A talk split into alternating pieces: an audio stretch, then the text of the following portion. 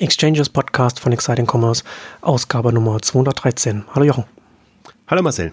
Heute kommen wir mal wieder mal mit einem Amazon-Rundumschlag, bei dem wir uns auch mit dem Missbrauchsverfahren des Bundeskartellamts beschäftigen werden, das jetzt Richtung Amazon äh, zurollt. Aber zunächst zu unserem ersten Werbepartner, WeWork. The Workspace that moves you. Ganz nüchtern zusammengefasst, WeWork ist ein globaler Anbieter von Büroflächen, finde aber das fasst das WeWork-Phänomen nicht so richtig zusammen.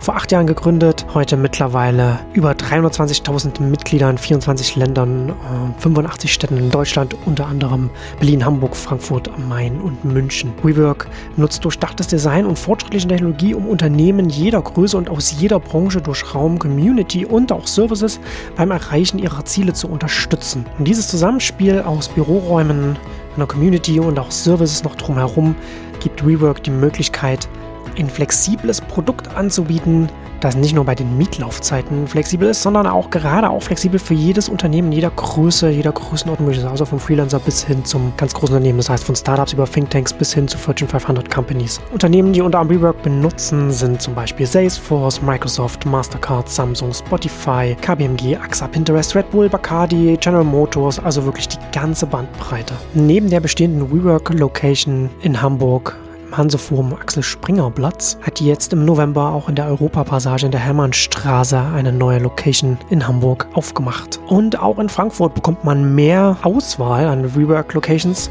an denen man sich seine Büros einrichten kann. Da gibt es dann ab Januar in der Taunusanlage in Frankfurt eine neue Location. In Frankfurt gibt es natürlich auch in der neuen Rothofstraße schon bereits eine. Und die kann man sich auch alle anschauen. Da kann man einfach eine E-Mail schreiben an frankfurt at wework.com oder für Hamburg an hamburg at wework.com und kann da einen Termin für eine Tour vereinbaren. man kann sich auch online das nochmal anschauen auf den Websites. Da geht man am besten auf we.co, das ist we.co slash Exchanges Hamburg zusammengeschrieben für Hamburg und für Frankfurt ganz analog we.co slash exchanges Frankfurt auch wieder zusammengeschrieben. Die Links packen wir dann auch nochmal in die Shownotes. Ja, Amazon. Da ist jetzt die äh, Zerschlagung wieder in der Debatte, also nicht bei dem, bei dem Missbrauchsverfahren, aber das ist ja sowas auch, was in der, in der Debatte auch immer so ein bisschen mitschwingt. Ne? Das ist ja so ein bisschen noch die, auch, äh, aus dem Handel kommt da auch so ein bisschen aus, aus der Branche, da die Hoffnung, Mensch, die sind so mächtig und die machen noch ganz schlimme Sachen und die müssen wir doch mal einfach mal zerschlagen, damit die nicht mehr so groß sind. Und ähm, das löst alle Probleme. Dann das löst, genau. Dann wird alles gut im Handel und ähm, ist Amazon erstmal weg, dann blüht das. Genau, dann können die nicht mehr, können die uns nicht mehr gefährlich werden, wenn die zerschlagen sind. Äh, und jetzt natürlich dann auch das Kartellamt kommt da noch mit dazu. Nicht das erste Missbrauchsverfahren, das Amazon hat, aber also es ist ein Thema, das, das ja nicht nur bei Amazon mitschwingt, sondern auch grundsätzlich bei den großen Technologiekonzernen in der Debatte. Mensch, die werden jetzt, die sind jetzt sehr mächtig geworden. Man sieht, dass da, da Machtkonzentration stattfindet, dass da sich irgendetwas anhäuft. Und das sind ja Konzerne, die da sehr groß geworden sind und die auch äh, zum Teil auch viel Barreserven auch dadurch anhäufen können über ihre Geschäfte und dann dementsprechend arbeiten können. Und da würde ich sagen, da starten wir heute, heute mal mit, mit, äh, mit einem rechtlichen Thema. Du hast, du hast einen ausführlichen Artikel auch ja. dazu geschrieben, was, was ich sehr gut fand, wo du auch die ganze Problematik nochmal deutlich gemacht hast. Eben Plattformökonomie und die Monopolisierung oder Zentralisierungstendenzen, die da äh, zustande kommen, unter denen leidet ja äh, äh, aber sozusagen, das steht ja im Fokus, ohne dass es explizit im Fokus steht, sondern äh, ja. suggeriert wird ja immer, dass da eine, eine Mark, Macht, Marktmacht entstanden ist oder entsteht, ähm, die, ähm, ja, Amazon bekommt ja dann immer die Vorwürfe, zahlen keine Mehrwertsteuer und, und oder führen die Mehrwertsteuer nicht ab in, in, in der Form und sind quasi irgendwie bevorzugt und dann quersubventionieren sie noch ihre, ihre, ihre Themen, die sie haben. Also das ist ja alles immer sehr, ähm, also es ist ja alles nicht falsch, sagen wir es mal so, aber es wird immer tendenziell mit den Unterstellungen gearbeitet und es wird übersehen, warum ist eigentlich ein Amazon so stark oder warum werden Marktplätze, Plattformen in der Form so stark. Vielleicht kannst du das nochmal ein bisschen rekapitulieren, ähm, was, was eigentlich die Dynamiken sind in diesem, ähm, in dieser Plattformwelt. Ja, genau. Also Netzwerkeffekte sind ja, wurde, wurde ja äh, in den, in den Nullerjahren, also als das angefangen hat, hat man da ja auch so habe ich, hab ich mich angefangen damit zu beschäftigen und da hat man auch äh, relativ viel noch da mehr auf der Ebene gesprochen, was dann auf den Plattformen oder in den Netzwerken selbst passiert, ne? dass dann also quasi eine Demokratisierung stattfindet, dass man sich auf einmal miteinander vernetzen kann, dass da mehr miteinander stattfinden kann. Und Was man an der Stelle aber übersehen hat, äh, und ich hatte das früh schon, schon angesprochen, das war immer interessant, das heißt zu sehen, so 2009, 2010, wenn man da, wenn, wenn ich Leuten gegenüber gesagt habe, dass Netzwerkeffekte auch Zentralisierungseffekte sind, dann hat man, dann war immer so ein Stirnrunzeln, weil man immer das als, als was anderes gesehen hat.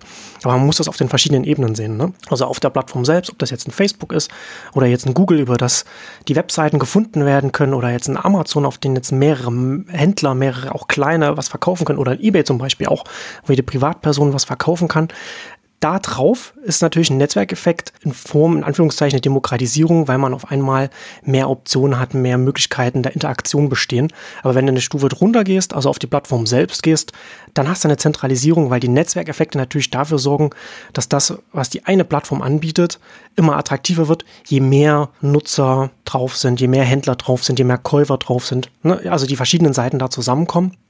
Und das heißt, Netzwerkeffekt heißt ja im Grunde genommen, dass ein Produkt besser wird, je mehr Leute es nutzen. Und impliziert damit natürlich auch eine Zentralisierung, weil natürlich das Größere auch immer das Attraktivere ist und natürlich dadurch noch attraktiver, dem es größer wird und, noch, äh, und so weiter. Ne? Also hat man so einen positiven Feedback-Loop dann da drin. Man nennt es auch äh, Skaleneffekte auf Nachfrageseite. Ne? Also Skaleneffekt, wie man es halt normal aus der Wirtschaft kennt. Größer, besser. Was man dann haben kann, äh, kost, ob das jetzt Kostenstrukturen sind oder was auch immer, hat, sieht man dann bei den Netzwerkeffekten auf der Nachfrageseite.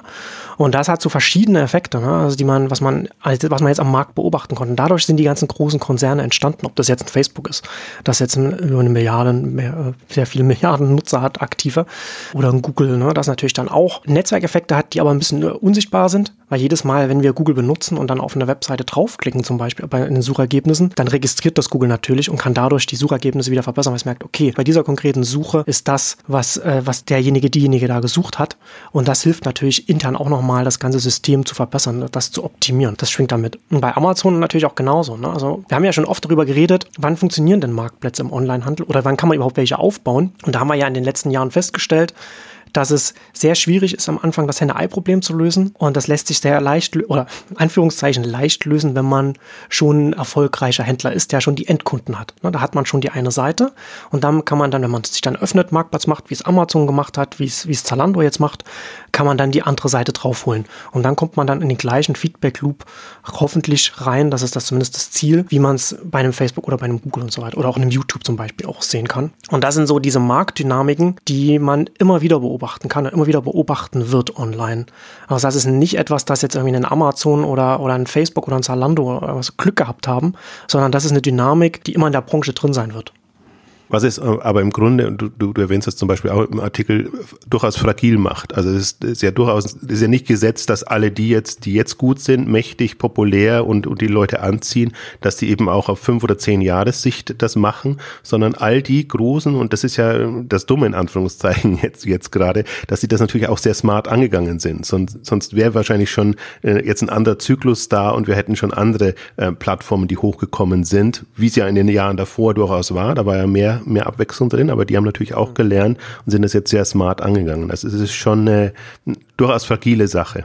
Ja, so wie äh, Skaleneffekte ja immer sind. Ne? Also natürlich braucht man, wenn man größer wird, bekommt man dann die Skaleneffekte. Also das sage ich auch immer im Zusammenhang mit dem traditionellen äh, klassischen Handel, der natürlich, wenn er dann einmal groß ist, viele Filiale, viele Ketten hat, hat man dann natürlich dann die, die Einkaufsmacht und darauf kommen ja auch wieder Skaleneffekte, die man einkaufen kann. Und wenn das zurückgeht, dann brechen dann irgendwann auch Sachen weg, auf die man, auf die man schon lange setzt. Und das ist hier, hier in dem Fall ja genau das Gleiche. Ne? Also Netzwerkeffekte muss man immer als eine Unterform von Skaleneffekten sehen. Und da trifft das genauso zu. Ne? Wenn jetzt, jetzt die, die Freunde, Bekannte von Facebook weggehen, dann äh, würde Facebook dann auch weniger attraktiv werden. Aber die Frage ist natürlich, wann würden sie weggehen und wie viele müssten weggehen. Ne? Also es müssten nicht, Facebook würde nicht untergehen, wenn jetzt von den zwei Milliarden Nutzern 1,5 Milliarden weggehen, sondern sie würden vielleicht schon 500 Millionen reichen oder so, ne? oder, oder vielleicht oder die Hälfte oder, oder weniger sogar. Ne? Das ist natürlich, das ist, und, und genauso ist es auch bei den, bei den Marktplätzen, ne? dass man natürlich, dass natürlich dann auf der, dass beide Seiten da drauf sein müssen, ob das jetzt die Verkäufer sind oder die Käufer. Und das ist schon, aber schon nochmal auch so ein, so ein schwieriges Thema, wo man sagt, okay, das ist, das ist nicht so gesetzt, wie man das vielleicht sieht.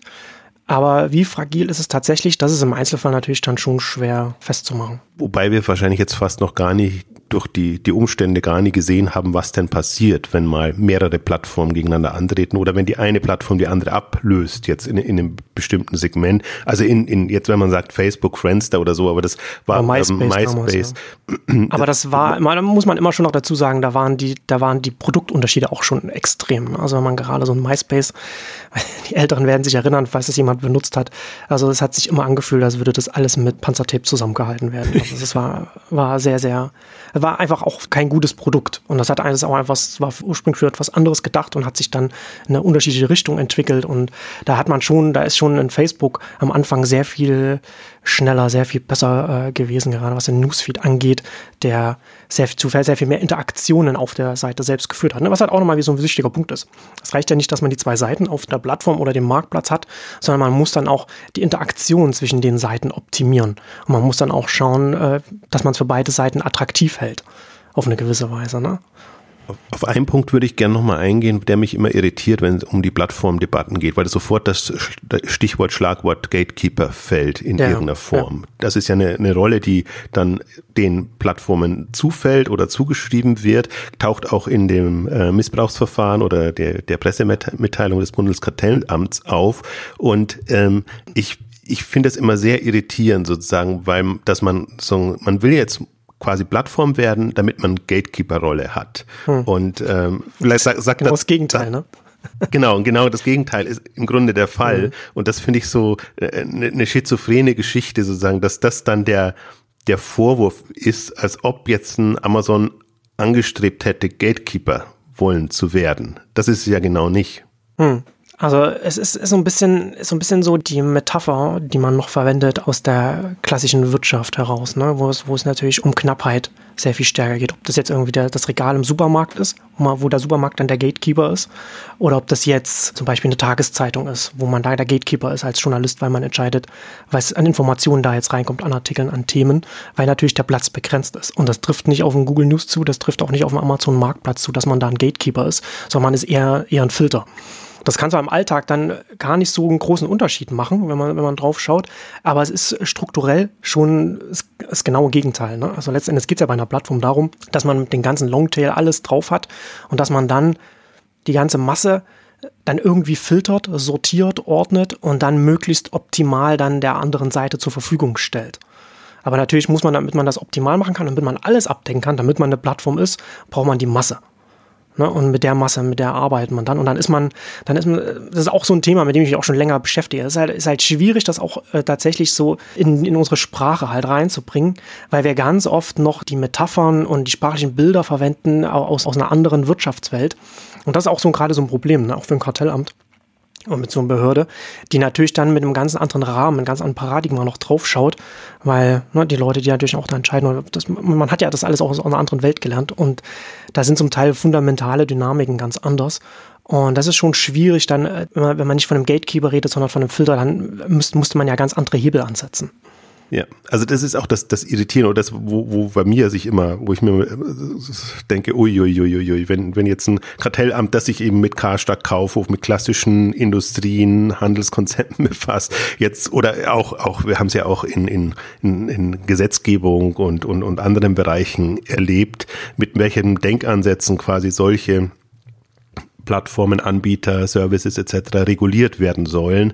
Und ähm, ganz, ganz schwierig, finde ich auch, weil, weil das, das, das Grundverständnis und ich glaube, der Punkt ist Knappheit. Äh, alle gehen von Knappheit aus und unterschätzen Netzwerkeffekte und unterschätzen auch im Prinzip, dass ja weiterhin jeder die Möglichkeit hat, ähm, Dinge zu entwickeln. Und ich finde, ich finde, mir fällt es immer auf, gerade die Gatekeeper-Debatte im, im Otto-Kontext, weil Otto in bestimmten Punkten vergleichsweise weit ist jetzt, was Plattformdenke, Services hm. etc. angeht, aber immer mit dem Modus Gatekeeper. Und man glaubt quasi, wenn man eine Plattform ist, ist man Gatekeeper oder also das, das ergibt sich. Was man aber übersieht, ist, ähm, dass zum Beispiel im Otto.de das Kundenversprechen fehlt. Also dass, dass es stark machen könnte und dass solche Anzugskraft entwickeln könnte und dass wirklich solche Dynamiken entfalten könnte, wie es jetzt bei dem Amazon, wie es zum Teil auch bei einem Zalando. Da sehe ich ein viel, viel stärkeres Kundenversprechen mit kostenlos hin und zurück mhm. versenden oder so. Das ist sehr mächtig erstmal und dann entwickelt sich natürlich natürlich vieles andere.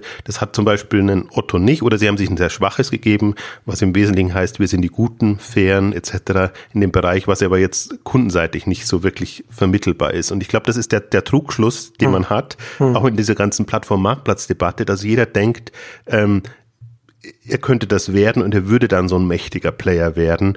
Ähm, und das ist es nicht. Äh, ich glaube, das, der Grund ist schon immer, und darauf achte ich oder darauf achtest du wahrscheinlich auch, was ist das Serviceversprechen, was sind die starken Momente, die so eine Plattform oder so eine potenzielle Plattform haben kann. Und die kann ja auch am Anfang super klein sein. Also wir haben es auch ein bisschen bei, bei Sirup durchdekliniert, jetzt in, in, in, in diesem Jahr sozusagen, was, was die deren Erfahrungen sind, wie man so eine Marktplattform aufbaut. Und man, man darf sich nicht der Illusion hingeben, sozusagen, man macht das klassisch, man hat genügend Geld, gibt das in den Markt rein und irgendwann ist man dann schon an dem Level, so dass man dann diese, diese Macht hat, um eben als Plattformplayer wahrgenommen zu werden. Ähm, ich glaube, das ist noch, und das geht, geht für mich alles in die Richtung, sozusagen ein, ein, ein sehr klassisches Wirtschaftsverständnis, ähm, dass, dass also mit klassischen Mitteln geht man quasi in eine Plattformwelt rein und hofft dann, dass man da eine Relevanz erreichen kann. Und das ist natürlich schon sehr trügerisch. Ja, gerade Amazon, ne, das wird ja jetzt nach, nachdem das Buch von, ich glaube, Brad Stone war, das äh, raus, rauskam, äh, wird man das bezeichnet man ja Amazon jetzt auch mal als äh, der Everything Store.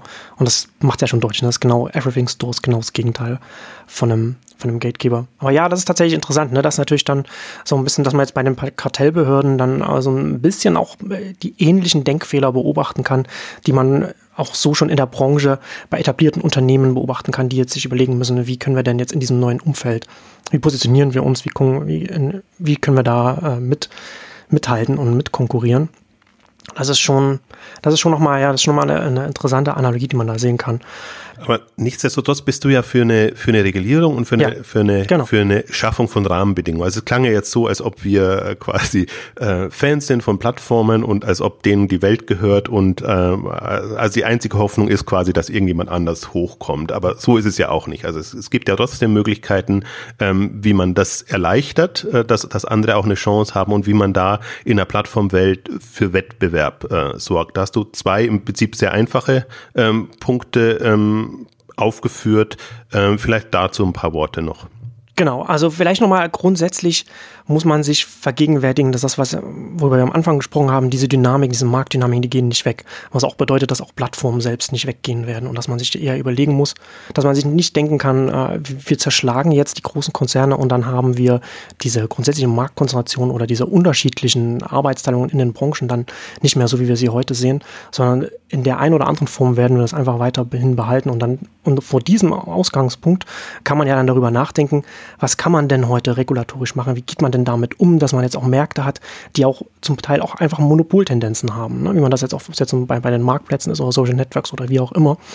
Und da war die erste relativ einfache regulatorische Maßnahme, finde ich, die man machen kann oder die man, also den Grundsatz, den man äh, haben kann als, als ein Kartellamt oder wie auch immer, wäre es einfach sinnvoll zu sagen, dass Unternehmen, die jetzt Netzwerkeffekte sehen, also Skaleneffekte in welcher Form auch immer, auf Nachfrageseite und schon einen dominierenden Marktanteil haben, also relativ groß schon sind, dass die nicht direkte Konkurrenten kaufen dürfen. Also ganz konkret einfaches Beispiel, bei Facebook hat man es mit WhatsApp und Instagram gesehen, das hätte eigentlich niemals sein dürfen. Und bei Amazon hätte man zum Beispiel auch sagen können, ne, dass sie in ein, ein Divers-Com zum Beispiel in den USA nicht übernehmen dürfen. Ne? Ist halt immer nur eine Frage, so was ist denn dann eigentlich, wie definiert man den Markt? Ne? Wenn man dann in Amazon jetzt also in den USA dann irgendwie den gesamten Handel nehmen würde, wär, könnte Amazon weiterhin nach wie vor wütend, wie, wie, wie, es, wie es lustig ist. Oder wenn man den Onlinehandel sieht, dann müsste man müsste es anders sehen. Also auch immer so eine Frage, ne? wie man wie man so einen Markt dann in dem Punkt definiert der Punkt ist halt so ein bisschen, also Amazon hat ja, und das haben wir ja auch in der Ausgabe gesagt, deswegen sind sie ja in den USA so dominant, ähm, alles übernommen, was so ein bisschen hochgekommen ist. Zappers, Diapers, ähm, was, was auch immer. Also nichts, was, was irgendwie eine Größe, eine gewisse äh, Marktgröße erreicht hat, war vor Amazon sicher. Und wenn nicht, äh, sagen, sagen, freiwillig die Übernahme erfolgt ist, hat man dann schon ein bisschen Druck ausgeübt, indem man eben seine Preismacht, die man, die man ja durchaus hat, ähm, nutzt und die, ähm, ja, äh, anderen, die Gründer oder die, die Investoren in Anführungszeichen äh, zur Besinnung gebracht hat. Aber, aber jetzt hat ja zum Beispiel ein Amazon auch ein Whole Foods übernommen. Wäre jetzt ein Whole Foods äh, so, ein Kandidat? Also Whole Foods hm. ist im Prinzip, finde ich, ein schwieriger Fall, weil ähm, hätte Whole Foods an sich das Potenzial, einen, einen, einen Konkurrenten aufzubauen. Hm gegen Amazon? Ja. Da wäre ich ein bisschen skeptisch. Ja, genau. Ja, das ist tatsächlich eine interessante Frage, auf die ich jetzt keine direkte Antwort habe. Ich würde, also ich würde jetzt eher sagen, dass, dass ein Whole Foods da nicht dagegen spricht, weil es einfach aus einem, aus einem klassischen Handel kommt. Aber natürlich ist es Handel, es ist natürlich Kerngeschäft. Aber da würde ich schon sehr viel stärker darauf schauen, auf Händler in dem Amazon-Kontext, die einfach Online-Händler sind und die einfach eine Online-Operation aufbauen. Vielleicht kann man es auch so ein bisschen auf die, auf die Tech-Komponente zurückführen, dass man Oder so, ja, eine, genau. eine Tech-Online-Komponente ähm, ja. haben, ja. weil einfach da die, die Hebel und die Dynamiken anders sind. Aber das habe ich mir jetzt immer wo auch gedacht. Auch so, ja, genau, wo man, also genau, wo man so ein bisschen auch so die, vielleicht muss man dann einfach auch schauen, wo die Richtung des Geschäfts desjenigen hingeht, der da theoretisch übernommen wird. Ob der tendenziell gefährlich werden kann für das Kerngeschäft dessen, der das, der schon dominiert und das übernehmen möchte. Weil ich finde den Punkt gar nicht so einfach, auch, auch durchaus bei, bei WhatsApp und Instagram nicht, weil der Punkt ist nämlich, wenn, What's, wenn Amazon, WhatsApp, äh, Amazon, Facebook, WhatsApp mhm. oder Instagram nicht für so viel Geld übernommen hätte, zum damaligen Zeitpunkt, als sie noch klein waren, wäre vielleicht gar nicht so hochgekommen, dass das wirklich relevante Players sind. Ähm, also ist immer, ist immer, ich finde das ist eine sehr schwierige Problematik, Thematik. Ich folge ihr. Ich bin, bin hm. genau äh, der Meinung. Und ähm, das Problem ist nur immer, dass es ja, also es, sie kommen aus anderen Bereichen, kommen aus anderen Richtungen. Und das, glaube ich, wird immer das die Problematik sein. Ein, ein neues Amazon zum Beispiel würde nie aussehen wie ein bisheriges, heute bekanntes Amazon, sondern lassen neues Amazon sein, irgendwie ein, ein was früher Social Shopping oder Social Commerce Player hieß. Lass sein, dass das ein Pinterest plötzlich zu einem neuen Amazon äh, werden könnte. Ja. Aber selbst das würde man ja nicht unbedingt sehen. Also ich könnte mir durchaus vorstellen, dass, dass ein Amazon heute hätte jemand was dagegen, wenn Amazon Pinterest übernehmen würde. Oder würde hm. das sozusagen in diese Übernahmethematik fallen? Ja, vielleicht muss man es auch allgemeiner formulieren, ne? dass, dass Unternehmen, die Netzwerkeffekte äh, sehen und, und Marktplätze, ne, indirekte Netzwerkeffekte sehen, sehen Sie ja da und dann da schon eine Größe erreicht haben, wie Amazon sie erreicht hat, mindestens in den USA und zum Teil auch in anderen Ländern wie jetzt auch hierzulande, dass man dann sehr viel höhere Anforderungen an die Übernahmen stellen muss. Dass man sagt, die Übernahme kann, es gibt einfach Übernahmen, die können nicht stattfinden, beziehungsweise Übernahmen werden sehr viel schneller abgelehnt. Also, dass man da sehr viel genauer hinschaut und im Zweifel einfach bei dem, also natürlich müssen die Unternehmen, die, die übernommen werden wollen, die übernehmen, müssen natürlich dann argumentieren, warum das jetzt nicht marktverzerrend ist und so weiter. Aber diese Anforderungen müssen dann da, glaube ich, in diesen Bereichen einfach noch höher sein, als, als es in anderen Bereichen dann sind. Aber der Punkt ist auf jeden Fall da. Bei jeder, man muss sich jede Übernahme angucken. Im Prinzip, wenn man das regulieren will, muss, muss dann entscheiden, macht das Sinn aus Wettbewerbsgesichtspunkten oder ja. macht das keinen Sinn? Also das ist sicherlich der. Und gerade so ein Amazon, ne, kann man, hast du ja schon gesagt, da kann man ja gerade so was, was Übernahmen angeht, kann man ja schon sehr genau sehen. Da geht es, also Amazon sagt ja immer, wir schauen auf uns und nicht auf, äh, nicht auf die Konkurrenz, nicht auf den Wettbewerb, wir schauen auf uns und auf den Endkunden, was wir da machen. Und ganz ehrlich, das stimmt bei der Übernahmestrategie überhaupt nicht. Also wenn man sich da anschaut, was da, was sie da gerade in den USA, was sie da mal an vielen Stellen einfach dicht gemacht haben, was du ja, was du ja schon erwähnt hast, da sieht man schon sehr deutlich, dass es dann einfach so zum Teil so Defensivmaßnahmen oder, oder frühzeitig gleich so Prävention, kann man, könnte man es eher so, so Wettbewerbsprävention, kann man es einfach also, nennen. Eigentlich mein Lieblingsbeispiel in diesem Jahr war Pillpack. Ich habe also dass, dass, dass es eine smarte Übernahme war, kein Thema, aber ob ich das durchgehen hätte lassen, ist, ist eine, eine große Frage. Also Pillback hat so ein smartes Geschäftsmodell und hat, war so weit und vom Potenzial her da, dass das sicherlich auch mit, mit Geld und anderweitiger Unterstützung äh, eine eigenständige Position hätte erreichen können. Und jetzt hat man quasi eins der ja gerade wenigen aufsteigenden Unternehmen mit smartem Geschäftsmodell, jetzt in dem Fall Apotheken, äh, Gesundheitsmarkt etc. Und da auch das geht wieder sofort an, an Amazon. Also es ist schon, und dann ist ja absehbar, was passiert, dass der, und alle rotieren ja auch, was, was den Apothekenmarkt und mhm. Medikamentmarkt angeht, ähm, dass einfach da wieder dann Amazon in der Machtposition ist, ähm, die man durchaus auch mal jemand anderen hätte äh, geben können oder einem unabhängigen Player eben geben können. Ja, Amazon hat auf jeden Fall ein gutes M&A-Team. Das muss man, muss man schon sagen. Äh, das, das, das spielt ja auch mit rein, ne? in was, äh, in diese ganze Problematik, dass diese Unternehmen jetzt wie, wie in Amazon nicht nur groß werden äh, äh, und viel Marktmacht anhäufen, sondern dass sie natürlich auch, was ich am Anfang schon gesagt habe, auch die entsprechenden Barreserven haben, um dann auch zu übernehmen und natürlich dann auch die ganzen auf der Führungsriege auch eine gesunde Paranoia haben. Ne? Also, ja, also Amazon sehe ich auch mehr als ein, ist natürlich ein Online-Händler und Marktplatz und so weiter, aber sehe ich schon mehr in der, in der Riege mit den Tech-Konzernen, was, was, was das ganze Management angeht, dass sie schon sehr naja, einfach, einfach aus der, aus der paranoiden Textszene kommen, die alle so Disruptionstheorie von Christensen alles so verinnerlicht haben und natürlich auch genau Angst davor haben, dass, denn, dass das nächste innovative Unternehmen kommt mit einem, mit einem Modell von der Seite. Und wenn das erstmal eine gewisse Größe und eine gewisse Geschwindigkeit erreicht hat, dass man da relativ schwer da wieder reinkommt. Und aus dieser Paranoia kommen ja auch ganz viele von den Übernahmen, ob das jetzt auch ein WhatsApp, ein Instagram ist oder eben auch ein Pillback. Lass uns noch kurz auf den zweiten Aspekt eingehen, der eigentlich als, als ähm, sagen wir mal, ja, kurzfristige Maßnahme oder sagen wir mal einfachere hm. Maßnahme äh, möglich wäre. Genau, nach den Übernahmen war meine zweite regulatorische Maßnahme, das hatten wir hier schon mal. Im Exchanges hatte ich das schon mal kurz angerissen. Ich glaube, in der Logistikausgabe war das. Äh, ich habe es so zusammengefasst, also relativ kondensiert, Exklusivitätsklauseln, die teilnehmenden Seiten einer Plattform, die auf einer Seite einen dominierenden Marktanteil innehat, die Teilnahme an anderen Plattformen untersagt, sind verboten. Also sozusagen das jetzt ganz konkret ist, mal ist ja relativ jetzt kondensiert zusammengefasst. Wenn man jetzt hätte es in, dem, in der Exchange-Ausgabe als Beispiel gesagt, äh, haben wir über Amazon Flex gesprochen, ne, dass ja natürlich dann auch, auch so Uber-Fahrer und so oder Lüftfahrer, so dass man, wenn man jetzt einmal in so einem Modus drin ist, dass man als Einzelunternehmer jetzt für ein Uber fährt oder für ein Lyft fährt oder was auch immer macht, dann auch für ein Amazon Flex arbeiten kann und dass keines dieser Plattformen dann diesen Fahrern sagen kann, äh, du darfst jetzt nur noch für mich fahren, weil man bestimmte Größe erreicht hat und, und sagen kann, okay, ich weiß genau, Fahrer XY kann jetzt auf das Einkommen, das er mit mir erzielt, nicht verzichten, also kann ich ihm vorschreiben, dass er jetzt nur noch bei mir bleiben kann. Also jetzt mal unabhängig davon, dass es auch problematisch ist, wenn man dann äh, auch darüber äh, reden kann, ob das dann nicht ein, ein, Angestellter ist und nicht mehr, nicht mehr ein Selbstständiger. Aber mal unabhängig davon, ne? also mal, das kann ja, das trifft ja auch zum Beispiel auch auf Subunternehmen zu. Amazon baut jetzt Logistik auf. Wir haben darüber gesprochen, dass Amazon jetzt groß auch eine Plattform ansetzt, einen Plattformansatz, Logistik aufbaut und könnt ja dann auch, äh, und jetzt hat sie natürlich, ne, können sie sehr leicht auch sagen, okay, wir haben jetzt hier Subunternehmen, die jetzt schon vielleicht für ein DL, Hermes oder wie auch immer arbeiten und da nehmen wir auch noch Kapazitäten mit können Sie ja auch irgendwann an einem bestimmten Punkt sagen, okay, ihr müsst für uns fahren. Oder man kann auch sagen, nicht nur ihr müsst für uns fahren, sondern ihr bekommt nur bestimmte Konditionen, wenn ihr für uns fahrt. Das ist ja meistens so etwas. Ne? Dass man sagt, nee, nee, wir können, jeder kann ja machen, was er will. Aber bevorzugt werden nur diejenigen Partner behandelt, die exklusiv für uns arbeiten und, und im und im Endeffekt heißt das für jemanden, der auf, der auf jeden Euro schauen muss, wo man eine Marge, ne, als Subunternehmen hat man dann in so einem Feld dann auch nicht so viel Spielraum, läuft es dann darauf hinaus, dass man dann, entweder man fährt exklusiv dann für so jemanden unter bestimmten Konditionen oder man macht halt Verlust.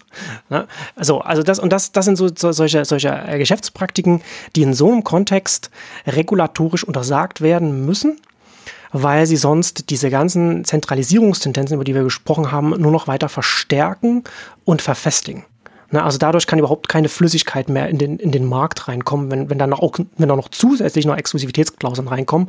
Deswegen sollten Exklusivitätsklauseln grundsätzlich immer sehr stark regulatorisch unter die Lupe genommen werden. Ähm, und das, ich finde da jetzt so gerade so Logistik und, und so Subunternehmen und so, das ist ein schönes Beispiel, um das zu verdeutlichen.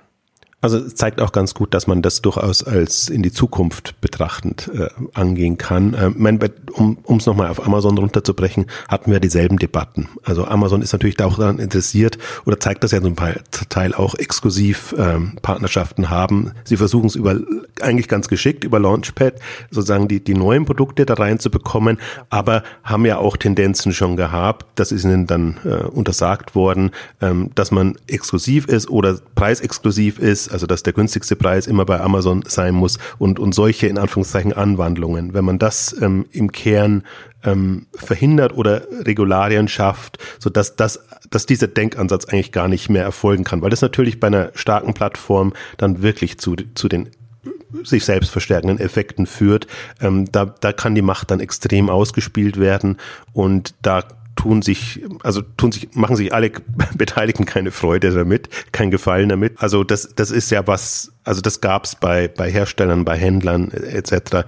Äh, die, diese Debatten gab's und ähm, sind, sind ja im Ansatz verhindert worden, aber es geht ja dann nicht darum, immer nur auf Einzelfällen, auf Einzelfälle zu referenzieren, sondern einfach grundsätzlich klar zu machen, in einer Plattformwelt kann es diese Form von Exklusivität äh, nicht geben, Es sei denn, und das macht Amazon ja auch, man baut eben seine Eigenmarken auf und äh, die geht in die Richtung, wobei ich es sehr spannend finde, dass ein Zalando zum Beispiel mit den Eigenmarken ja dann auch wieder auf andere äh, geht und ähm, dann, dann ist es ja wieder, relativiert sich's wieder so ein bisschen, ähm, erhöht auch nochmal die, die, die Stärke und die Macht natürlich. Aber also fand ich einen guten Punkt, fand ich zwei gute Punkte, wo man eigentlich jetzt in die Zukunft gedacht also auch mit Signalwirkung sehr gute, einfache Schritte machen kann. Ja. Im Grundsätzlichen, im Speziellen ist es schwierig. Ja. Hattest du, also ich glaube, beim, beim zweiten könnten wir jetzt auch nochmal, äh, äh, muss man auch sehr differenzieren, was da Sinn macht und nicht. Klar, ne? also das sind ja so Überlegungen, die man, die man einfach auch mal in die Debatte reinbringen muss, aber natürlich lässt sich jetzt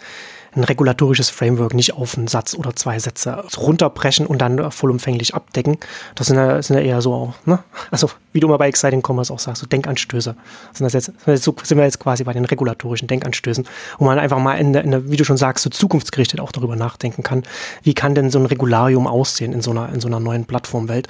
Und da muss man natürlich auch bei sowas auch immer dazu denken, das habe ich jetzt noch gar nicht gesagt, dass man, dass die zwei Seiten, über die wir reden, also immer die Endkunden, Endnutzer auf der einen Seite und auf der anderen Seite jetzt beim, beim Marktplatzinstanz die Verkäufer, die Händler, dass die natürlich dann auch, dass die ja unterschiedliche Macht in diesem Gefüge, in diesem ganzen Plattformgefüge haben. Ne? Die sind natürlich alle, ob das jetzt bei, bei Facebook jetzt die oder Google die Werbekunden sind oder bei Amazon dann die, die Händler, die sind ja da, weil da die Endkunden sind.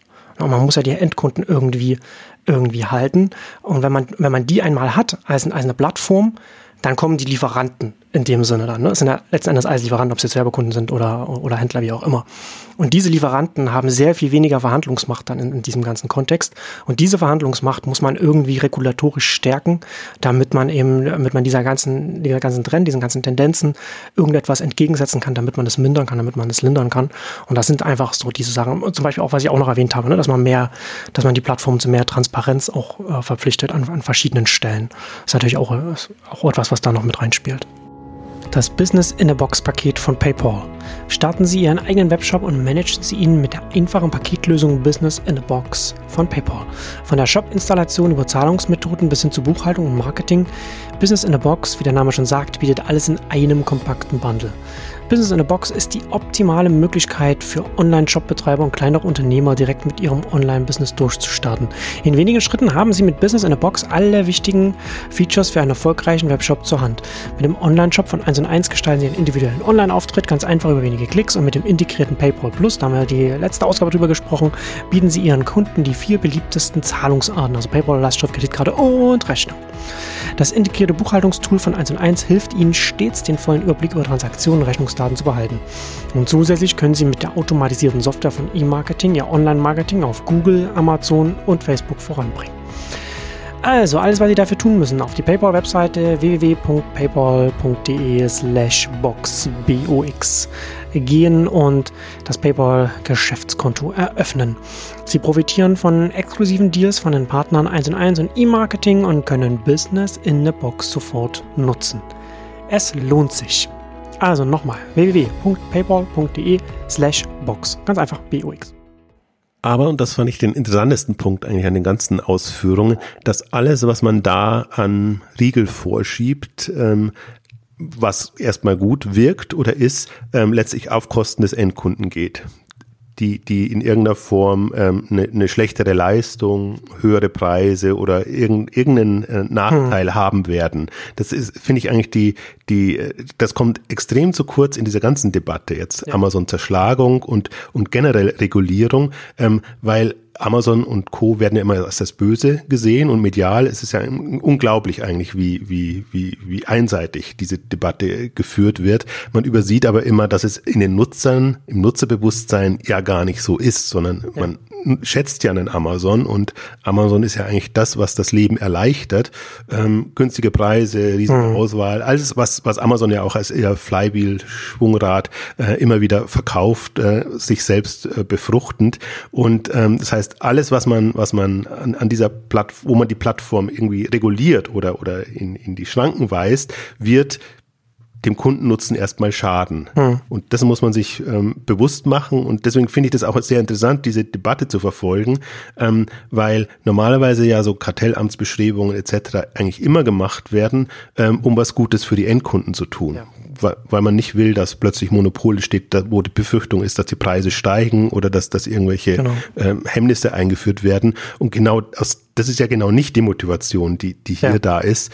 Und die Normalerweise sagt man ja, ne, mehr Wettbewerb auch gleichzeitig gut für den, für den Verbraucher, weil mehr Wettbewerb auch die Preise senkt, wie du schon gesagt hast. Ne? Aber im Grunde genommen ist es jetzt hier ja ist man ja eher, dass man über eine neue Art von Protektionismus auch so ein bisschen spricht. Ne? Also wenn man jetzt sagt, wenn man jetzt, äh, wenn, wenn äh, die heimische Wirtschaft beschützt wird vor ausländigem Wettbewerb, dann ist es immer auf Kosten des, des heimischen Verbrauchers, weil der dann natürlich dann eben nicht das hat, was aus dem Ausland vielleicht günstiger oder besser oder irgendwas kommen kann, sondern man muss das aus das kaufen, was zu Hause beschützt wird. Und letztendlich ist das hier genau das Gleiche, ne? dass, dass er die Marktplatzhändler beschützt werden sollen und dadurch dann der Endkunde dann schlechter gestellt ist, weil er vielleicht länger warten muss, weil er weniger Kulanz bekommt. Ne? Weil Amazon natürlich geht zum, zum Marktplatzhändler und sagt, du musst hier so und so kulant sein und dann hast du halt eben Pech gehabt, wenn das dann jetzt hier zurückkommt und du kannst du kannst es nicht wieder verkaufen oder wie auch immer. Du musst hier kulant sein, damit unser Marktplatz ein gewisses Service-Level halten kann und erreichen kann und, und immer noch besser und besser und besser wird. Und, und da ächzen und stöhnen die Händler natürlich und der Endkunde freut sich und, und Amazon freut sich, weil der Marktplatz weiter wächst, weil er attraktiv ist. Und dann im nächsten Schritt ist dann natürlich dann, ist dann die Distributionsmacht im Marktplatz dann wieder größer und da hat man natürlich dann so diese Dynamik drin.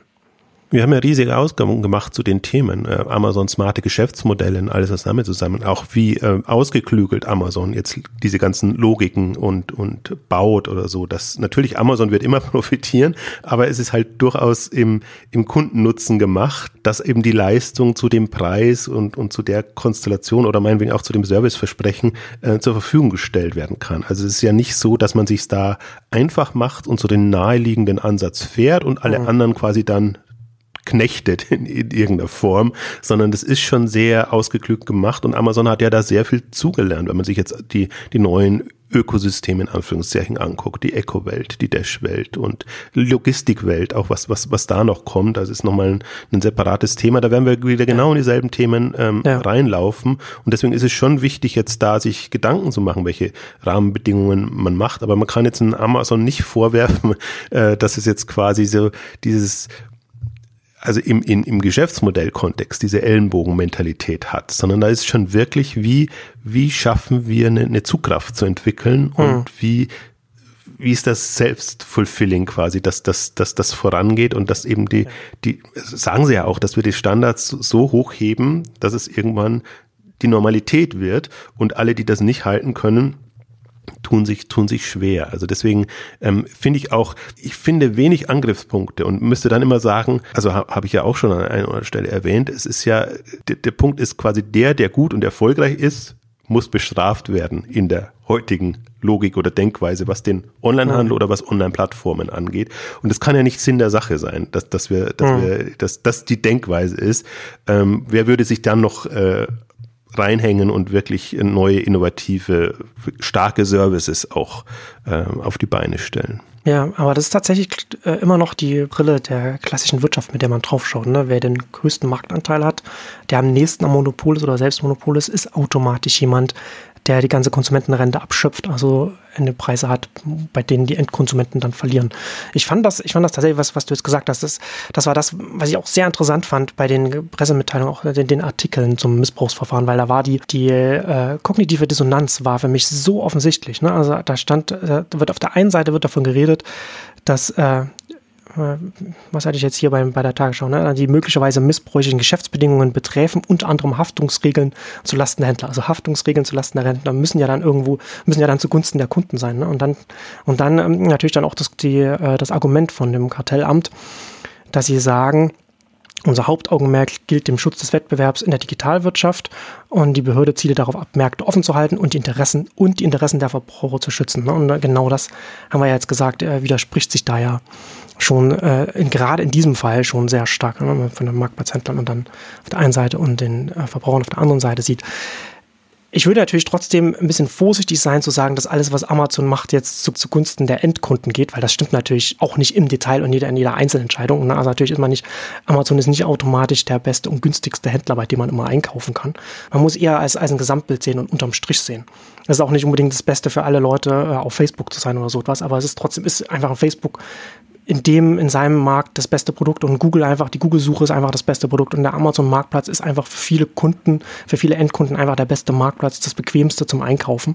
Und man muss das da eher, man kann immer im Detail sagen, ne, da hier ist mein Produkt, das ist halt zu teuer, oder, oder teurer, als man es woanders kaufen kann und so weiter. Aber man sollte da nicht von den einzelnen äh, Dingen auf das Gesamte schließen, weil unterm Strich ist es, sind, sind das äh, Produkte, bei denen die Endkunden einfach entschieden haben, mit den Füßen, mit den Geldbörsen, dass das die besten Produkte sind, dass sie da hingehen. Das, und, das, ne, und, und von daher kommt das natürlich dann alles.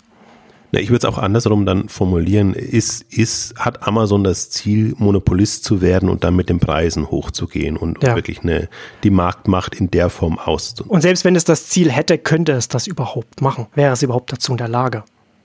Genau, dann, dann wäre das nämlich sofort wieder, dann, dann würde sofort jemand kommen, der, der was genau. Neues und, und anderes baut. Was man jetzt zum Beispiel dann spät, äh, denke ich mal, in den nächsten fünf Jahren zum Beispiel im Logistikbereich sehen könnte, äh, wo man ja auch sieht, was, was jetzt höhere Preise dann vermutlich für eine Dynamik ähm, im, im Markt in Gang ähm, bringen werden. Also ist jetzt ein bisschen weit hergeholt. Ich will jetzt die Logistiker nicht mit, Network, äh, mit, mit Plattformnetzwerken etc. vergleichen. Ähm, aber daran sieht man eigentlich schon, und ich glaube, das, das, das, das hat man in der Form noch nicht erlebt. Ähm, ähm, und, und, und wird das aber sehr schnell erkennen, dass das in Plattformen, Netzwerken, Online-Ökosystemen, ähm, das nicht so leicht ist für Monopolisten, dass man das, das ausnutzt und dann extrem ähm, davon profitiert. Ich glaube, das wissen aber auch Facebook, Google und, und Amazon. Ähm, deswegen würde ich, äh, also man kann es nie ausschließen, aber ich würde sagen, so smart sind sie, dass das nicht das Kalkül ist. Hm, ähm, ja, also das ist, ich würde es eher anders, ich würde es anders formulieren. Ich habe eher den Eindruck, dass die großen Konzerne austesten, wie weit, wie, wie weit ist es sinnvoll, vertikal zu integrieren und wo ist es sinnvoll, da plattformseitig Netzwerkeffekte, Skaleneffekte abzuschöpfen. Ne, also dass, dass man eher schaut, wo kann man, wo ist es sinnvoll reinzugehen, ne, also Amazon, also äh, Private Labels und so weiter und, und Logistik und, und wie weit geht man in die Logistik rein, was macht man was macht man in-house, was gibt man als Plattform raus und koordiniert nur. Und das ist ja dann schon immer etwas, was dann von Markt zu Markt und von, von Situation des Konzerns äh, abhängig ist und immer noch unterschiedlich ist. Also mein, mein Punkt war jetzt auch dem Endkunden gegenüber, ja. also den Nutzern, den Endnutzern ja. etc. Alles andere ist natürlich extrem. Also da muss man sich nur das Beispiel eBay angucken, äh, wie, wie eBay versucht, die, wenn man es jetzt mal platt formuliert, äh, die, die früher Powerseller oder Händler in Anführungszeichen auszunehmen und das Schritt für Schritt zu erhöhen, weil das natürlich auch ihr Gewinn ist und alles. Ähnlich bei, bei Google ähm, Anzeigen. Der Wettbewerb befördert das ja, dass die Preise steigen, dass, dass, dass da immer mehr ähm, bei der Plattform bleibt, ähnlich bei Facebook. Aber das ist ja genau der Punkt, den du vorher erwähnt hast, sozusagen. Da muss eine Re Regulierung angreifen und da darf es nicht äh, zu, zu Exklusivitäten äh, kommen. Und ähm, das, das ist natürlich, das ist genau der, der Angriffspunkt. Äh, aber wie gesagt, es schadet dann immer am Ende letztendlich auch den Endkunden. Also das, dieses Dilemma wird man, wird man haben. Ähm, vielleicht lass uns im, im, im letzten Teil durchaus nochmal auf das schöne Zerschlagungsthema ja. eingehen. Was ich eine, eine interessante Debatte finde und was ich aber auch immer sehr, eine sehr absurde Debatte finde, weil das immer sehr ähm, also da kann man nichts falsch machen, wenn man für Zerschlagung plädiert und mhm. ähm, dann vermeintlich wird alles gut, aber niemand offenbar denkt sich so richtig durch, was wird jetzt eine Zerschlagung verändern und die wird halt nicht so viel verändern. Ja. ja, man sieht ja, man sieht da einen großen Haufen, einen großen Moloch und wenn man den zerschlägt in viele kleine Teile, dann ist auch die Marktmacht automatisch dann weg. So ein bisschen die Überlegung. Und letztendlich auch wieder genau das Gleiche, was wir vorhin auch schon besprochen haben, ne? dass man auf die alten Monopole schaut, auf die alten industriellen Konzerne, wenn, wenn man, wenn man die zerschlägt, dass die dann äh, nicht mehr die, nicht mehr die, die Marktmacht haben, die sie mal hatten. Und das ist hier in dem Fall schon, es ist ein naheliegendes Argument, aber wie du schon sagst, das wird halt äh, wirklich nicht weit durchdacht, dann, wenn man konkret äh, darüber nachdenkt, welche Teile würde man denn abtrennen? Ne, also wenn man zum Beispiel, eine, wie würde man denn in einem Google eine Marktmacht auf dem, auf dem äh, Suchmarkt zum Beispiel nehmen? Egal, was man abtrennt, man hat auch dann trotzdem immer noch, die Suche ist auch dann trotzdem noch das Große. Ne? Ob man jetzt ein Gmail, ein Maps wegnimmt oder was auch immer. Oder man könnte YouTube abtrennen, das wäre noch etwas, was äh, vielleicht Sinn ergeben würde. Aber das würde trotzdem keinen Einfluss auf, die, auf, auf den Marktanteil in, in der Suche machen. Ne? Und bei einem, und das, bei einem Facebook, bei einem Facebook finde ich es noch ein bisschen spannender, weil ich da glaube schon, dass da, dass dann gerade in Instagram sehr, sehr große Konkurrenz sein könnte für einen, für einen Facebook. Ne? Also gerade so Facebook hat ja, hat es zum Beispiel auch sehr schwer getan, irgendwie eine Antwort auf, auf Snapchat zu finden. Und wenn das Instagram nicht hätte, Instagram war letzten Endes die Antwort auf Snapchat, indem sie Stories da integriert haben, das Feature. Bei Facebook selbst hat es ja nicht so richtig, also in der Facebook-App selbst hat es nicht so richtig funktioniert und da kommt jetzt langsam ein bisschen Nutzung rein, aber da tun sie sich sehr schwer damit. Also das ist ein schönes Beispiel dafür, wo ich glaube, dass, dass, dass es da funktionieren kann.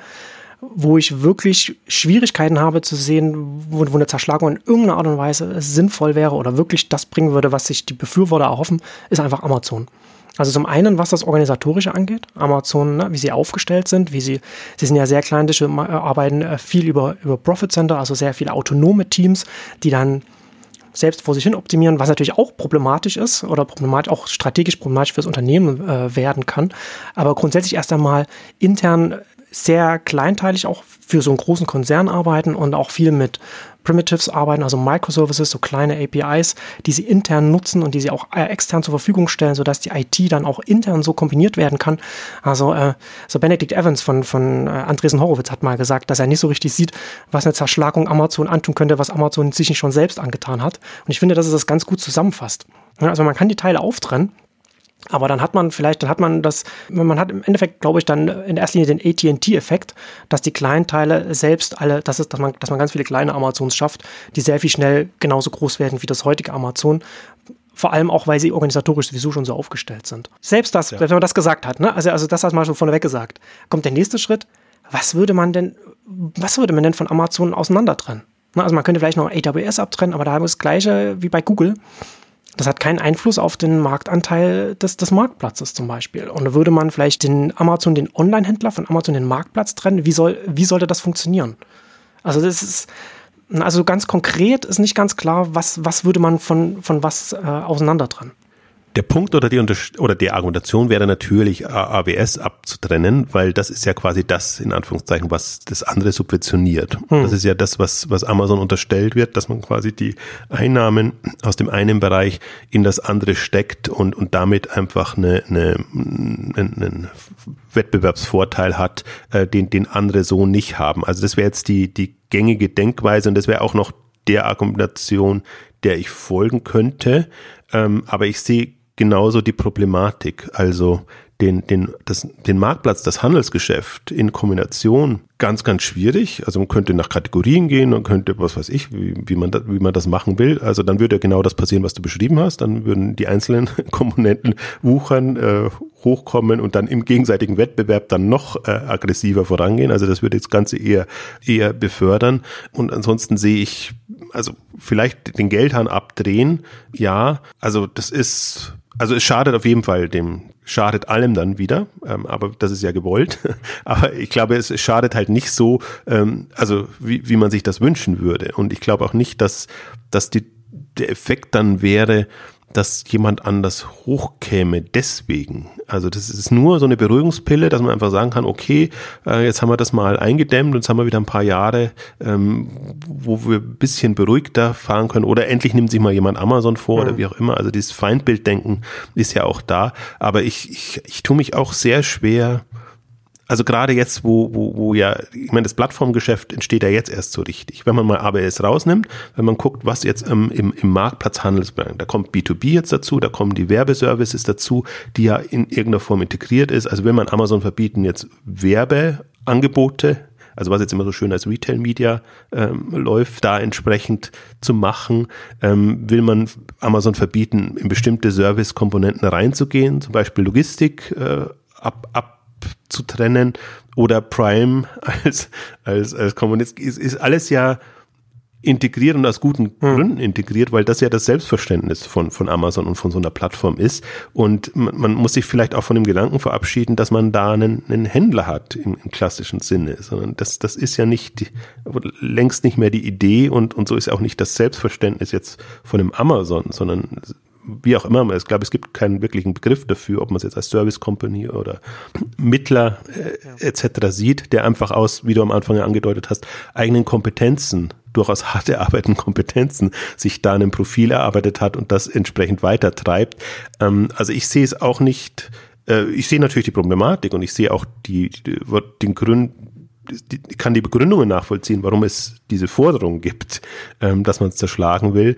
Ähm, aber ich glaube, das ist wirklich zu kurz gesprungen und ähm, Plattformen oder Netzwerke zerschlagen. Das ist eine, also muss man sich auch mal vergegenwärtigen, was man da eigentlich fordert. Also das ist Sinn und Zweck der Netzwerke, dass sie dass sie sich vernetzen. Auch unabhängig ja. funktionieren und, mhm. und dann die einzelnen Stränge dann wieder äh, ins, ins Wachsen kommen, dieselben Dynamiken an den Tag legen. Hm. Also ja, vor allem Zerschlagung ist ja auch etwas. Du hast es ja, du hast es ja vorhin, finde ich, ganz schön gesagt, äh, als, als du meine meine Vorschläge, meine Maßnahmen als eine zukunftsgerichtete Regulierung bezeichnet hast, weil das trifft es relativ gut, weil die Zerschlagung letzten Endes ja auch nicht zukunftsorientiert wäre, weil es letzten Endes ja nicht so sein würde, dass dann jetzt einfach äh, die Plattformen an sich oder der Marktplatz an sich verschwindet und, und die Marktkonzentration verschwindet, sondern man würde das dann halt, äh, man hätte irgendwann, im Bestfall hätte man eine, eine Zerschlagung, die die Marktmacht von einem Amazon-Marktplatz verringert, aber dann würde man nach x Jahren wieder an demselben Punkt sein, an dem man vor der Zerschlagung war. Und also Plattformen, die ganzen Tendenzen, über die wir geredet haben, die verschwinden ja nicht, diese Marktdynamiken. Und ich hatte es äh, zu, äh, relativ schon, weiß nicht, vor über zehn Jahren, 2008, 2009 oder so schon mal äh, geschrieben, dass Plattformen die dominierende Unternehmensklasse der nächsten Jahrzehnte sein werden. Und das muss man sich vergegenwärtigen und vor dem Hintergrund muss man darüber nachdenken, wie kann man das regulieren oder wie kann man das äh, die Marktentwicklung, Tendenzen, wie kann man die von staatlicher Seite beeinflussen, um da äh, irgendein Ungleichgewicht auszugleichen. Und eine Zerschlagung äh, kann vielleicht auch ein zusätzliches Mittel sein, aber das wird auf keinen Fall, das kann auf keinen Fall das einzige Mittel sein.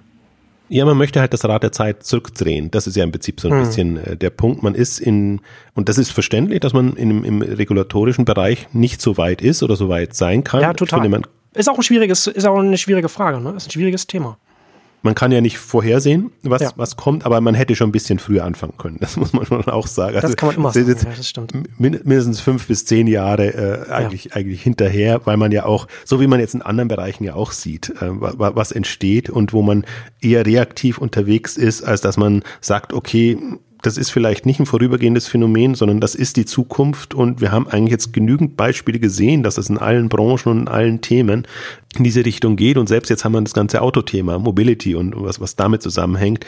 Ähm, also da, da es ist ja alles noch, also über welche Fragen wir diskutieren und was eigentlich die Fragen sein müssten, die man, die man, wo man jetzt eigentlich debattieren müsste, wie, wie werden die Strukturen und, und die, die hm. Rahmenbedingungen da in Zukunft aussehen. Ähm, das passiert nicht und wenn dann eigentlich immer aus einem Verhinderungsmoment heraus. Das ist das, was mich eigentlich generell an diesen ganzen Debatten stört, dass man, ehe die noch da sind, schon an Beschränkungen denkt, aber nicht so sehr berücksichtigt, auch wie können die erstmal hm. sich entfalten. Und das muss ja, das muss ja ein Gleichgewicht Also in Gefahren und nicht in Potenzialen denken dann den, ja. Ne? Hm. Und, und ich glaube, das, das, das kann man, also wenn man jetzt mal, und das, das werfe ich ja allen vor, also wir beschäftigen uns jetzt seit 10, 15 Jahren immer mit den Plattformthemen, Netzwerken, eigentlich seit, für mich, ich verweise da immer wieder gerne auf Clue Train Manifest. Also irgendwie, das, das ist ja, wann ist das, das raus? Das war 99, ne? Also das hat mehr als 20 oder Nee, ich glaube, das ich glaube 98 könnte auch 20-jähriges Jubiläum jetzt sein. Ja. Das hatte schon 20-jähriges ja. ähm, gefeiert. Und ja. wenn man das durchliest und wenn man dann sieht, ähm, was, was, was, das sind ja viele der Themen drinnen und, und der Problematik, also der, der Freuden und des Leids. Also viel natürlich Freuden, weil man das als, als Aufbruch ähm, empfunden hat. Aber man, niemand kann sagen, dass da, äh, dass man da jetzt irgendwie äh, aus allen Wolken fallen würde, weil, weil das jetzt passiert, was, was damals angekündigt wurde. Und das war ja aus einer Netzwerkdenke, damals haben wir vielleicht noch nie Plattform gesagt, aber jetzt wirklich ähm, das Internet äh, und, und, und, und, und was, was, was daraus entstehen kann, äh, natürlich dann mit, mit Auf und Abs, aber man, man und es ist ja auch genügend inzwischen Wissen da und, und Forschung da und so, dass man sagen könnte, okay, man hat diese Plattformökonomien ähm, jenseits der klassischen und das, du hast es ja am Anfang auch gesagt, das eine ist auf Knappheit gemünzt, das andere ist auf unendliche Möglichkeiten äh, getrimmt. Und, und wenn man eben diesen, diesen auf Knappheit gemünzten Wettbewerb nicht mehr hat, dann kann und muss man sich grundsätzliche Gedanken machen. Und das widerspricht natürlich allem. Also vor allen Dingen, ich, was mich jetzt wieder stört, jetzt ist Cebit abgesagt worden und, und oder äh, eingestellt worden und anderes. Da merkt man einfach, dass wir, wir haben ja nicht mal den Sprung sozusagen vom Industrie zu Computerzeitalter so richtig geschafft und jetzt sind wir eigentlich noch weiter. Deswegen ist die Debatte, finde ich, in Deutschland immer noch, noch um, um, um vieles unsäglicher oder, oder rückständiger ähm, als jetzt in den USA, wo sie jetzt auch nicht gerade fortschrittlich ist und auch sehr viel von, von dieser Angst äh, inzwischen ja. getrieben ist. Ja. Ähm, also An vielen Stellen in den USA Angst getrieben. ja, jetzt noch. Aber, aber, aber das, was mir gerade noch eingefallen ist, äh, finde ich ja auch sinnvoll, gerade wenn man, wenn man hierzulande, wenn man von einer Zerschlagung spricht, man kann ja auch hierzulande auch keine US-Konzerne zerschlagen. Aber man könnte hierzulande das, was, worüber wir jetzt gesprochen haben, was die Exklusivitätsklauseln angeht oder sowas, das, das kann man ja auch hierzulande ja auch beeinflussen, ne? dieses Verhalten der Plattformanbieter. Ja, und das macht man ja zum Teil. Also wenn man jetzt EU ansieht, so, es, es wird ja viel äh, debattiert und es werden ja ähm, Maßnahmen ergriffen ähm, in, in, in, in irgendeiner Form, aber halt in, nicht so wie soll ich sagen, weitsichtig, wenn ich es jetzt mal vorsichtig formuliere, wie man sich das gerne wünschen würde, hm. sondern sehr aus einem klassischen Wettbewerbsverständnis und Verhinderungsmoment heraus. Ähm, und das, das kann es nicht sein. Also ich habe schon das Gefühl, das Bewusstsein wächst langsam und ich glaube auch das Dilemma wird, wird gesehen und hm. zum Beispiel jetzt Kartellamt Amazon ist ja nicht die erste Initiative, sondern Kartellamt hat ja, ist ein halbes Jahr her oder ein Jahr her, weiß es nicht genau, hat ja schon gesagt, dass sie sich mit Plattform, äh, mit, mit Marktplatzthemen etc. Ja, intensiver genau. auseinandersetzen wollen, um einfach da ein Verständnisgefühl etc. zu bekommen. Ähm, ist ja erstmal gut. Wie gesagt, etwas spät äh, und, und die Frage ist, wie es ausgeht. Da, da, da ist immer eine, ist eine große Skepsis da, ob, ob wirklich sich da auch, ob das mit dem Denken, das, das man bräuchte, äh, korrespondiert. Da bin ich sehr gespannt, weil natürlich alle Lobby und, und, und alle mediale Macht natürlich voll in die Richtung geht, ähm, das ist alles böse, was da entstanden ist. Das Internet ist eh böse, Plattformen sind böse, Amazon ist das Böse per se. Ähm, und wenn man mit so einem Anspruch reingeht, glaube ich, übersieht man das. Das sind einfach ganz normale Firmen, die da entstanden sind, die weder gut noch böse sind, wo schlimme Dinge passieren. Das möchte ich, äh, also möchte ich gar nicht, möchte ich nicht sagen, dass es per se die Guten sind, ähm, sondern wenn man ihnen die Freiheiten lässt, dann passiert natürlich alles. Sie nutzen das aus, was sie ausnutzen können. Ähm, also deswegen sind wir ja beide auch äh, für dafür Rahmenbedingungen äh, zu schaffen, ähm, aber halt nicht so, wie absehbar ist, dass die noch mächtiger werden, dass keine anderen eine Chance haben und dass wir im Prinzip ja. ähnlich weitermachen wie bisher, dass es eigentlich immer alles eher schadet als nützt ja. dem Gesamtkonstrukt. Gerade auf EU-Ebene haben wir da ein schönes Beispiel, gerade mit der DSGVO, die auch von, von der Datenschutzseite her so ein bisschen Richtung Facebook, Google gehen sollte und da den Grenzen vorschieben sollte und äh, da auch ein paar Marktdynamiken die vorher alle Experten gesagt haben, wenn das eingeführt wird, dann wird es auf dem AdTech-Markt, auf dem Werbemarkt, Online-Werbemarkt dazu führen, dass die Marktkonzentration da noch weiter zunehmen wird. Äh, und das hat man da auf der Gesetzgebungsseite nicht geglaubt. Ähm, und das ist genau das, was man jetzt beobachten kann. Dass es den, den kleineren schwerer geht, äh, dass sie es schwieriger haben und dass die größeren es sehr viel leichter haben, da die entsprechenden Genehmigungen bei den Endkunden einzuholen, wie auch immer, ne? und dann und danach weiter wachsen zu können. Und das ist eine große Gefahr ne? bei, bei allem Regulatorischen, was man so machen kann, dass man sehr genau aufpassen muss bei diesen neuen Dynamiken, dass man eben nicht die kleinen oder die, die neuen Unternehmen, dass man es denen nicht noch schwerer macht, als sie sowieso schon haben, um, um groß zu werden. Nur leider geht es ja genau um die nicht, sondern es geht Genau, man schaut immer nur auf die Großen und guckt dann gar nicht auf die Also die, die, ja, man guckt auf die Großen, aber man, man versucht das äh, zum Vorteil der ähm, Alteingesessenen zu äh, genau. regulieren. Das sind ja, das sind ja auch ähm, die Stimmen, die ja dann auch den, die Öffentlichkeit auch bestimmen, leider.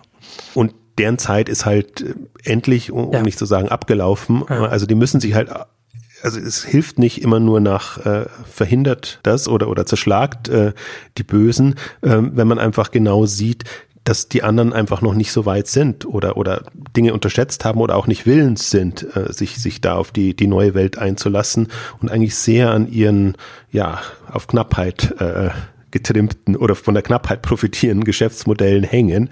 Mhm. Ähm, und dann ist es, natürlich sind das die Mächtigen und die, die, die äh, äh Diskussion bestimmen, auch sich die Lobbyarbeit leisten können. Und ich sehe es genauso. Also die, die, die kleinen, aufstrebenden, ähm, entweder Startups oder sagen wir mal Alternativen, die, die kommen dabei unter die Räder und ähm, letztendlich profitieren dann tatsächlich die, die Großen, weil die anderen, das ist einfach zum Scheitern verurteilt. Du kannst mit der klassischen Denke eigentlich in der Online-Welt nicht weiterkommen und dann, also ich finde, man kann es im, im Handel ist da gar nicht so sehr mein Thema, sondern Medienunternehmen sind ja momentan die, die, die, die leiden und die einfach ähm, ja, es, es schwer haben, in die neue Zeit äh, rüberzukommen, bis auf ganz, ganz wenige Ausnahmen, die wirklich äh, jetzt sich aber auch gedreht haben in, in, in, den letzten Jahren. Aber die anderen haben immer noch sehr klassisches Denken und, und, und pochen da auf ihr Recht quasi die, die, die, die führenden Unternehmen zu sein. Ähm, Handel ist ein bisschen andere Thematik, finde ich. Da ist es auch gar nicht so, also Handel muss halt den Sprung schaffen, weg vom Händler hin zum sei es Plattformanbieter, Serviceanbieter, also sich in dieser Plattformwelt zurechtzufinden, das ist aber sehr stark passiert und da wir da immer noch die, die Debatte haben, offline, online, da sind wir ja gar nicht in der Plattform-Debatte noch.